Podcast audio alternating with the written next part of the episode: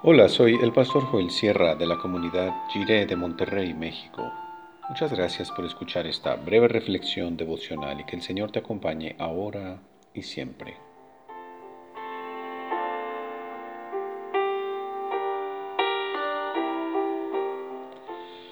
No somos Dios.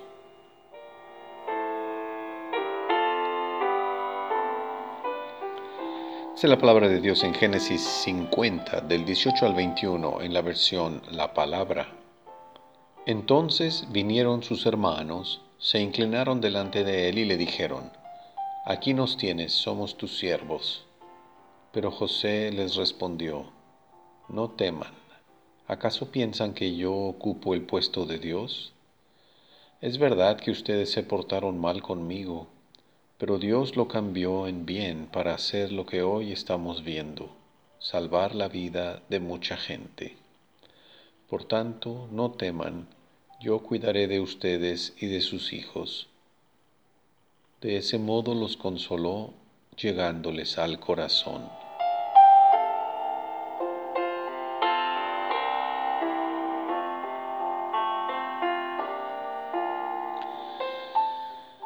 Si me pegas, te pego. Te pego porque tú me pegaste.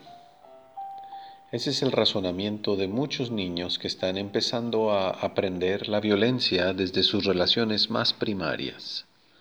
Absorben una violencia que está en el ambiente y que bajo esa lógica nunca lograremos erradicar. José tuvo la oportunidad de lastimar a sus hermanos como ellos lo lastimaron a él. En su posición como gobernador de Egipto tenía en su mano el poder de castigarlos. Pero decidió no hacerlo. ¿Por qué? Porque en un momento de crisis la compasión tiene efectos de mucho mayor alcance que la venganza. Sus hermanos se inclinaron ante él y se reconocieron a sí mismos como esclavos de José. Pero él ya había pasado por ahí él ya había sido esclavo y no quería que ninguno de los miembros de su familia sufriera lo que él había experimentado. La respuesta de José contiene una lógica impecable. Yo no soy Dios. No me corresponde a mí juzgar ni ejecutar sentencia contra quienes me hicieron daño. Aunque ahora tenga una posición ventajosa, aunque tenga el sartén por el mango, hay límites que no debo traspasar. Hay atribuciones que un ser humano no debe darse en su papel como individuo. La venganza no le corresponde al ser humano. Ejecutar una venganza no logra compensar plenamente por el daño ocasionado y solo genera más odio y resentimiento en un ciclo que no parece acabarse nunca.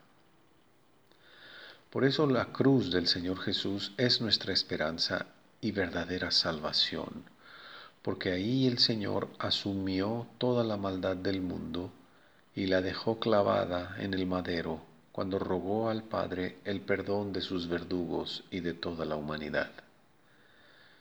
José aprovechó esta oportunidad para deshacer el miedo de sus hermanos y para mostrarles amor. No fue una decisión fácil y se derramaron muchas lágrimas, pero José perdonó a sus hermanos. El perdón es para los que no lo merecen. Hay que dejar el juicio en manos de Dios. Todos tenemos algún poder y podemos usarlo para vengarnos o para perdonar. Revivir el dolor, guardar el rencor y alimentar el deseo de venganza en el corazón nos hace más daño que bien el Espíritu Santo realiza su obra en nosotros cuando nos ayuda a mostrar bondad a quien nos ha lastimado, a reconocer que no somos Dios y a encomendar a Dios lo que le corresponde solo a Dios.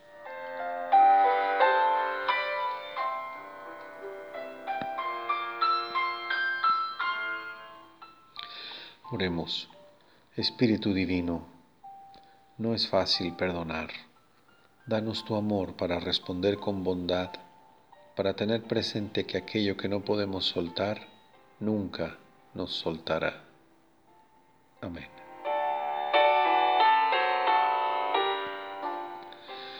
Dios no abandona a quien desea vivir según su palabra con todo el corazón.